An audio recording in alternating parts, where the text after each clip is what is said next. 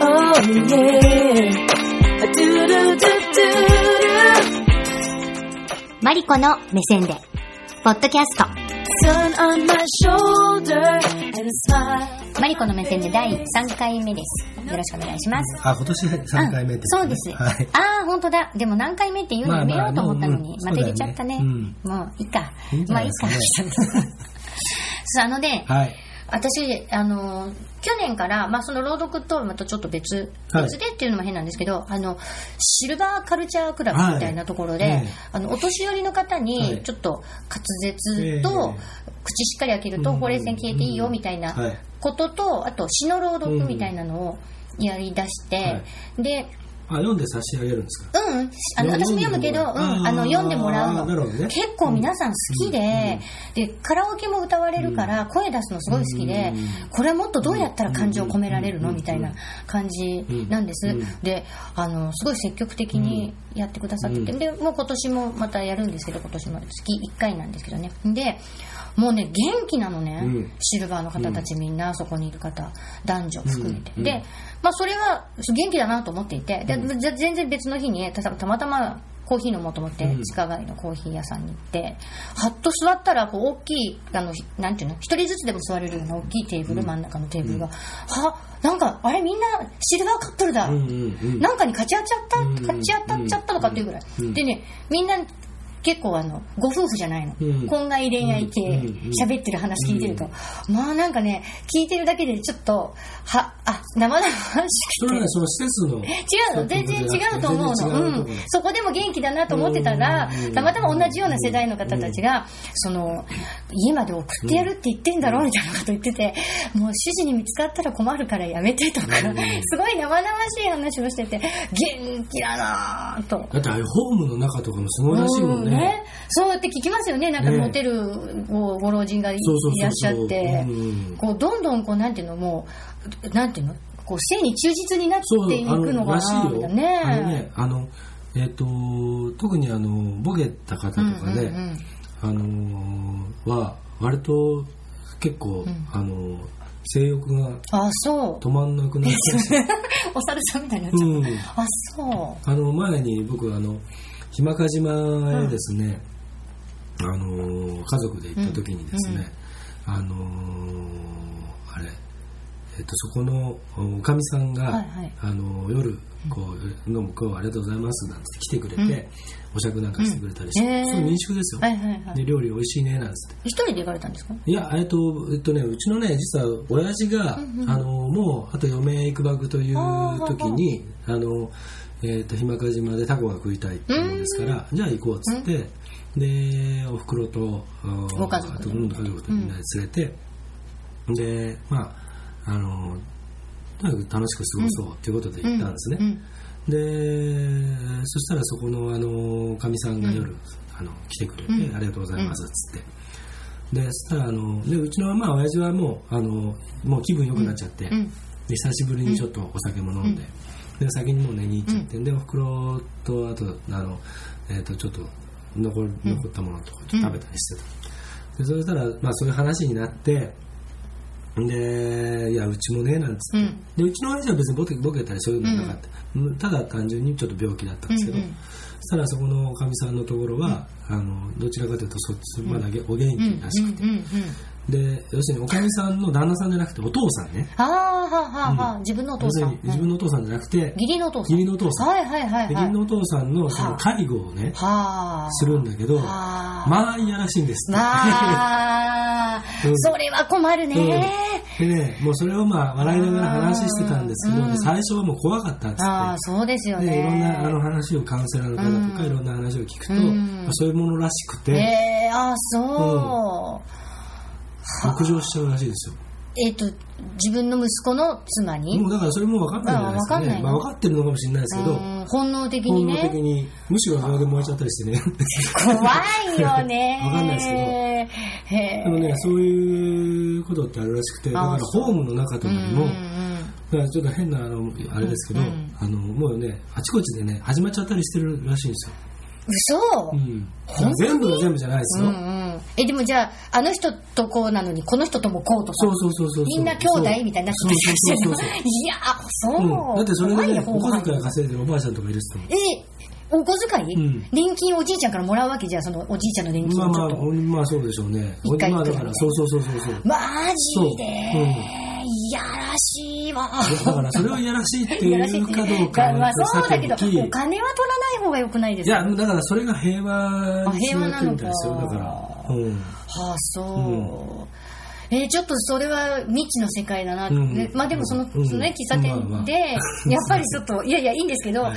い、やあの本当に私以外がみんなはい。シルバーで、うん。であのーみんなカップルでどう見ても婚外カップルだって分かっちゃうとこもすごいなと思ったんですけど、うん。夫婦じゃないの、うん。体がね、うん。でなんか年末だったから、うん。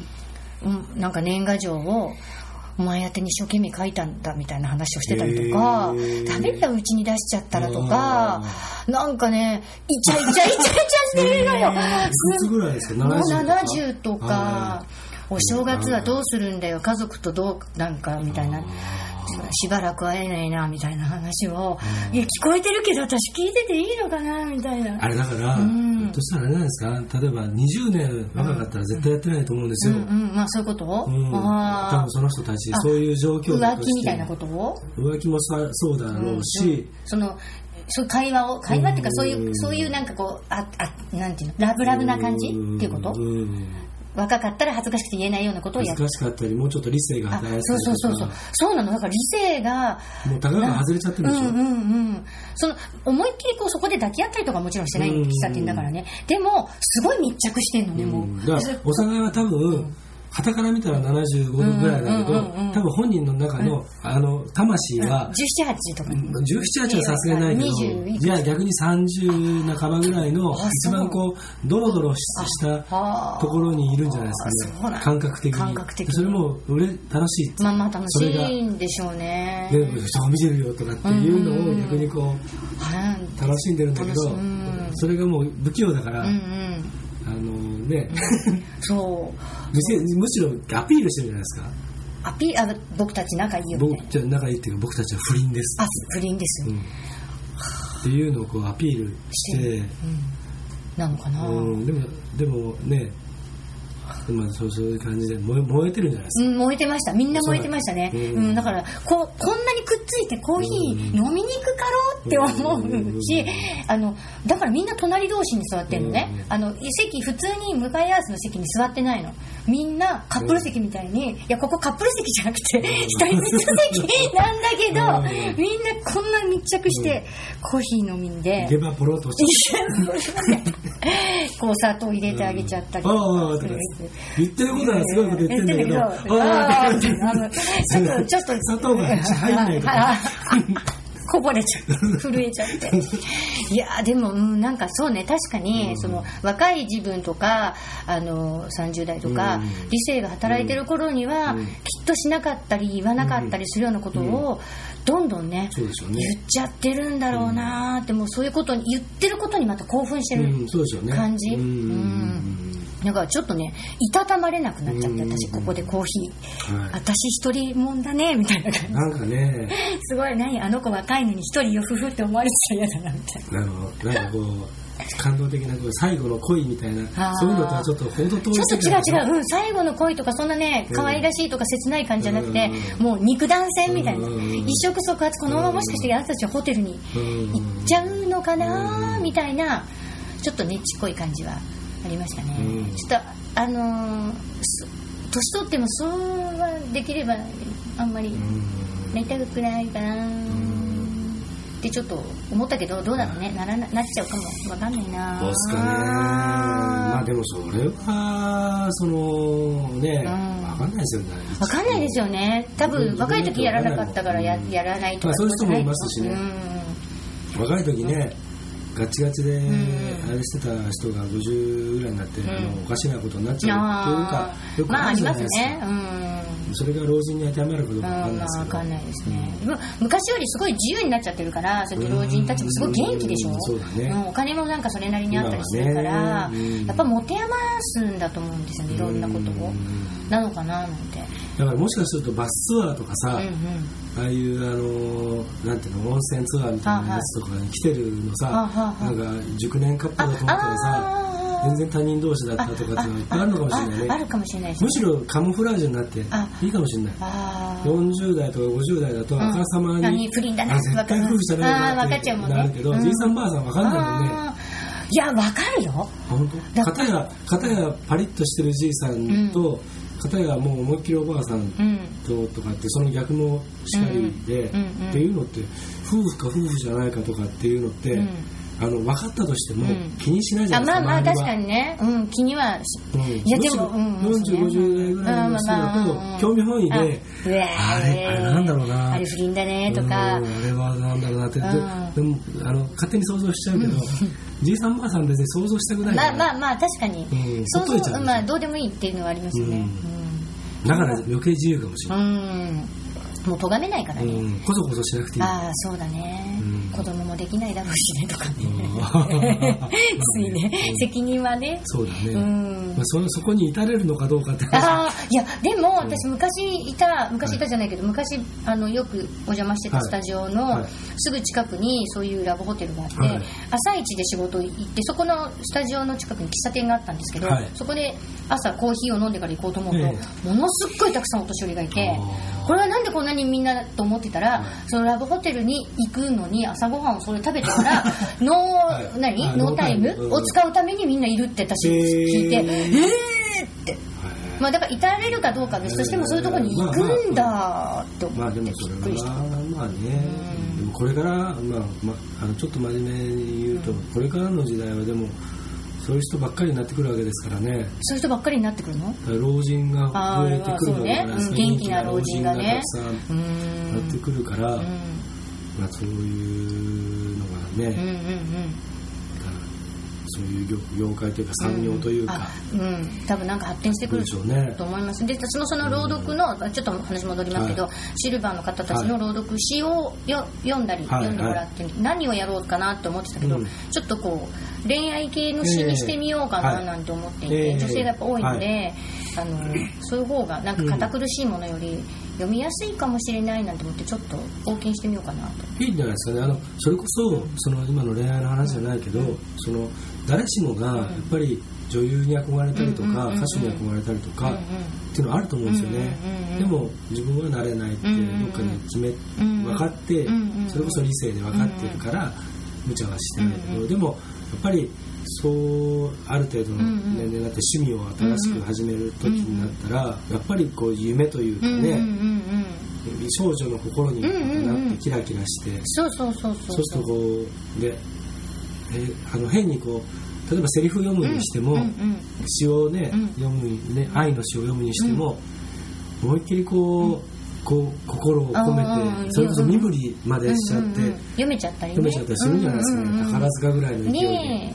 ちょっとこうねもう自由になられてきてるからうん思い切ってこういうのがいいかもしれないと思ってちょっとやってみようかなとうん思ってるんですけど。むしろ感動的なものが出来上がるのかもしれない。ねかもしれないですねでそれとは違うんですけど今日は、はい今日紹介するのはね、はい、えーっと今日紹介するのは、えー筒井康隆の、はい、話してみちゃった。老眼家族八景言わなきゃ分かんない。ごめん。つい今話しちゃった、はえっ、とね筒井康隆の新潮文庫から出ているはい「家族八景」というあの短編集えの中のはい「えー水蜜島はい」というお話を紹介しようと思っていて、はい。これあのえー、と家族八景っていうのは七瀬三部作っていうね、はい。有名な筒井康隆さんの。中の一番最初のやつですね。家族八景は確か。えーあの、えー NHK でね、うん。七瀬再びとかああね。七瀬再びエエディピスの恋人で最終的に終わるんですけど、まああの七瀬っていう子は、はい。えーテレパスで、はい。えーどうしても相手の気持ちが分かってしまうので、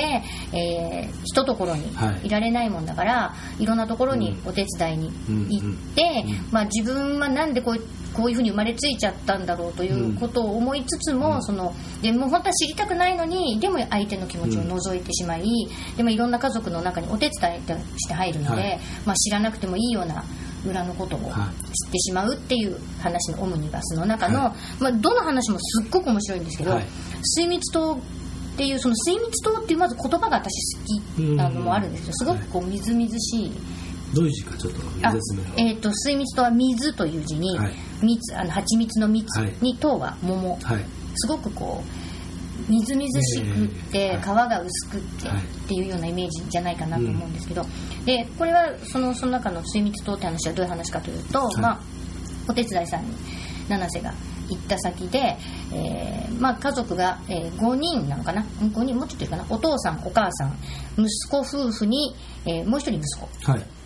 5人家族です、でお父さんは本当は60で定年だったはずなのが、えー 55? うん。だったかな、うん。なんかで急に早く定年しなきゃいけなくなってしまって、もううちの中であぶれもんになっちゃってるわけです。で息子夫婦もバカにするし、もう一人下の息子もあごめんなさい。息子もあのお父さんバカにするし、はい。奥さんはもうなんていうの？そのお父さんは旦那さんはまだね勢力がすごい旺盛なんですけど、うんもう家でブラブラしてる旦那さんを見下しているので、はい。い、つも病的ななんていうかな体体調が悪いって言って旦那さんのそういう性欲にはうん。もう、あの無視うん。してるんです。だからもうすごく孤立してるんですね、うん。そこに今お手伝いさんに行っちゃって、はい。で最初はそのお父さんはむ息子の奥さんはい。にいやらしいええ。目を向けてるんです、それがだんだんあの自分の方にうん向かってうん。くるわけです、で七瀬はまだすごく若い、うん確か高校卒業してお手伝いさんやってたので、まあ、このその段階で少女なんですけど、はい。あのもう自分がどんどんこうそのお父さんにうん。いやらしい目で見られてる思考もどんどん入ってきちゃってて、もう今日犯されるっていうことが分かるんですね、うん。思考の中で。で、うん。逃げればよかったのにちょっとタイミングを逃して逃げられなくて、うん。結局もうガーッと襲われた時にですね、うんうん。どうしていいか分からないんだけど、うん。あのそこで彼女は思考が読めるので最初はその理性に訴えようと思ったんだけど、うんうん。全く理性に訴えかけられなかったので、うんうん。彼の彼があ旦那さんというか、まあ、その男の人が考えてることを、うん。口に出して言ってやるんです、あの何だったかな。例えばその、もうここでやめたらあのダメだとかって思ってると、ここでやめたらダメだってことはないとか、うんうん。あとこの子は水蜜糖のようにみずみずしいものだから、僕が僕が俺が、うん。俺がこう熟させてやるんだうんみたいなこと言うと、私は水蜜糖なんかじゃないとかって繰り返し言うもんだから、この男の人はどんどん精神が崩壊していく様がわーっと出てきてそれはねすごく気持ちが悪いんです、最後頭の中真っ白になっちゃって狂っちゃうんですね、うん。お父さん、うん。っていうところで終わってしまうんですけど、うん。そのねなんか水蜜糖をこう自分の手でうん。こうぐちゃっとすぐちゃっとするって言うと変なんですけど、そのか七瀬を水蜜糖のように見ながら、その水蜜糖を自分が、えー崩すことで、はい。自分は男としてまだやれいけるんだ、うんそういう自信につなげようとしてるお父さんのその、ああまあ浅はかさと言ってはいけないんだけどその切なさみたいなのもちょっとあるしでも浅はかだなと思ったりその女の子を水蜜糖と思ってしまうようなちょっとでもちょっとロマンチックだなと思ったりするところとかそういうところも好きで、なんかこの作品すごく好きなんですよ、あー私、ううん。ん、でもそのどんどん精神が崩壊していくところもすごく気持ち悪くて、はでこれいつか私朗読したいと思ってるんですけど、うんそのこれななんて説明していいかわからないんですけど、はい。その字の文とセリフは鍵括弧なんですけど、うんはい考えてる思考は普通の括弧で、うんちっちゃい括弧がたくさん続いて思考してるっていう風になってるので、はい。それをどうやって読み分けていくといいのかななんて思いながら、うん。それこそやっぱり、あのことその、あの題材に関しては、うまくこう尺を測って音楽を例えば変えていくとか、うーん。あるいはそのあの、えー全くのその素素でやるとしたら、うん。音楽なしとかでやるとしたら、うん。あのもう声色って、んうん。ちょっと話ちょっと話します、声色っていうのは朗読的にはどうなんですか、いやうーんよよくないことはないと思いますけど使ってもいいかな。まあその極端な声色じゃないまでも、うん。そのあのしかもさあのこれが音声だけの配信でもし例えばその朗読をやるとしたら、ちょっと難しいんだけれども、例えば落語の表現でうんその上手から下手とか下手から上手って必ずあったりするじゃないですか、あとこうあのなんだろうちょっとこう座布団の方に向かって喋るとかうんうんうんうんっていう使い分け目線を変えるみたいな。とか、ううん。ん、あと、うん、なんか憑依してるような表情だったりとかあっていうのができると思うんですよね。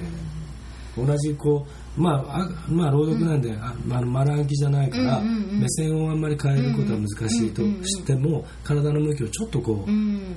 したりとかうんうん肩をスッと落としてみたりとか、そのね普通にあれしてる時にはちょっとこう、うん。普通な自然体なんだけども、とかね。たまあ、全然例えば上を向いて喋ってみるとか、うん。その心の中の声のう時だけ、俺のことバカにしやがってみたいなことを上に向かって喋ってみるとかってことですよね。とかまあ真横向いちゃうとかね真横でもいいですけどね、うんそうですね。うん。でやればその朗読ライブというものを逆に生かして、でおそらく、あの不思議なもんでそれをやることによって、音声だけ録音したものを聞いても、きっとそういうふうにあると思うんですよ。そうですね。うんうん不思議なもんでね、そういうのって現れるので、現れますね。それ一回やってみるとああ、そうですね。ちょっと長いので、30分ぐらいはかかっちゃうので、うん。どっか切るかなんかしないとない。けど。1期第2期みたいな感じでね。ねそうですね。うん、してもいいかもしれないですね。ちょっと、これは、うん、やってみたいな。まあ、あるいはその前後のこその最初のせそれこそ落語と一緒で、うんうん。頭枕の代わりに、うん。この話はこうこうこうこううんそれではお聞きください、うん。でそこから、まあ、お聞きください言わなくても、自然になんとかっていうのがありましてね、ところでとかってずっとこううん物語にその朗読に入っていって、うんっていう演出でもいいじゃないですか、うんうん。うん、どういうこと？どういうこと？要はそのあの全部を読んじゃうんじゃなくて、うん読みたいうん。部分だけ？部分をこれが15分だとしたらうんうんうんうんその前のところを、んうんそのああらすじみたいにちょっと喋っといてってことね今今そのポッドキャストの中で喋ったみたいに、うんうんうんこれはこういうことで、んで私はこういうところがこうなんですって先に言っちゃってもいいし、うんうんなんかそのその前段階のあらすじみたいな。前段階のここにこの、うんこれに対して自分のうんうん。思いというか感想みたいなものを言っといて、そこからメインのところに。あメインのところにその、あのそれではって区切って言ってもいいし、落語でほら、うんうん。枕やってんだけど、途中からところまでってうんうんうん。って入ってっちゃったりするのあるじゃないですか、うんうんうんそういうふうにやってっちゃってもいいし、うん。そう見てる方もんあーってこう入っ入ったんだみたいなね。うん。てそこからもうよ読みでやうんうんうんうん。ってったりとか、ああそれも面白いですそうね立花円蔵さんってね、うん昔来て、あのえー月の屋月の屋遠鏡さんって言ってたうん。あの落語家さうんんがいてね、うんうんあのあのまあバラエティー巨船をそのクイズ番組、うん。いやクイズじゃねえななんだっけなんか出てて、うん。で要するにぼ要するにボケ役だったんです、うん。結構もうバカにされて、うん。もうとかでいつも。でええー、なんていう人なんで,、で落語家でで大したことないって僕らは子供の頃に、このこの落語家は大したことない、うん。要するに僕落語大好きだったんで、ででもあのテレビでそうやっていじられてる人だったから、と思ってたんですね、である時に NHK の演芸番組好きでよく見てた。んですでそしたらでで出てきてね、であのそのバラエティ番組出てるような軽い調子で、でねなんつってこうやって枕やってるんです。よ、でおっちょこちょいな設定なんですよ、その人、でわーってやってってで下げを言っちゃうんですよ、うん。下げって何？オチ、あうんあその今から話そうとしてるのの、オチをちょっとこう説明してっちゃって最後こうやって言って今度はあーっつって、ああっで行っちゃったっつって、でもまあお客さんゲラゲラって笑うじゃないですか、で行っちゃったけど私もうネタが今日これしか用意してないから、あのおお客さんも下げちょっと忘れてください、うんうんうん。私最初から喋りますから、でもう最後分かってても、申し訳ない拍手してくださいっつって、でじゃあ行きますよって喋り始めるの。でそれがねやっぱ面白いんでね。ででついついこう引き込まれてこうやってねやっててね。でその説明した通りに落とすの。へえでそれがねもうね感動しちゃうそうね。うん。うんうん。でねすんげえやっぱこの人すげえっつって俺それそれからもう大ファンになっちゃってね。へえまあちょっと落語の話にされましたけどでも、うんうんうんうん。そうそういうのっていうのはラライブだからありなんですよね、うんうんうんだから、ねその、うんそそのえ映画でもなネタバレどのこのってうるせえやついるけど、うん分かってて見たから感動するっていうのもあるじゃないですかうん。うんあるあるうんうんその通りねみたいなこととかねうんだから、そういうやり方もあるじゃそれ面ないですか。白いですね。あ、それは思いつかなかった。そうですね。うんそういうのもちょっとうん。考えてみようかな。うん。わかりました。ありがとうございます。いろいろ案が出てきた。よかったです。ぜひやってください。はい。えーと、これはじゃあ、ねご6いやい月。や、これ、これ、これ。6月ぐらい夏ちょっと前ぐらい夏ちょっと前ぐらいえ、もう何、こう、分かった。読むものまで決まってきちゃった。3月何読むかもまだ決まってないのに。シリアスだから久々にちょっと読み返してみようあ、かな読み返してみてください。面白いと思いますよ。iTunes からあの、はいえー、とデジタルブックだデジブックシリーズかな？なんだっけへーなんかでスヤスタカの一編だけ配信されてます、ね、ああ、そうですか。はい。それ何？あ、読む方ね。うんうんうん。なんで一遍だけなんだ。無料で配信されたやつだとかなんかでああ、そうなんだ。うん、今はちょっとわかんないですけどあの iTunes でそのデジタルブックっていう電子書籍ってまだ言う前の時に配信された時に、ううん僕それ持ってます。まだ読んでないけど、えー。読んでない。そうなんだ、はい。そうちょっと筒安とかはね面白いねえ。もうちょっと評価されていい人ですよ。うん、いいと思います。だ、うん。ね、だ、だ、断筆しちゃってね、うん。しちゃったからだけど、すごく面まだ。でも書いてるまあ書いてますけどね。うん。最近の人読んでないですけどね、昔の、もう私も七瀬三部作はもう宝物ですね。ぜひ読んでいただきたい。はい、はい。というわけで今日は、土安隆のはい家族発家族発見見、新潮文庫さんから、精密と、はい、親密島です。他のもね、すごくえぐいし、うん。いいのでね。全部読んでいただければと思います。はい。はい、どうもありがとうございましあた。Cause I'm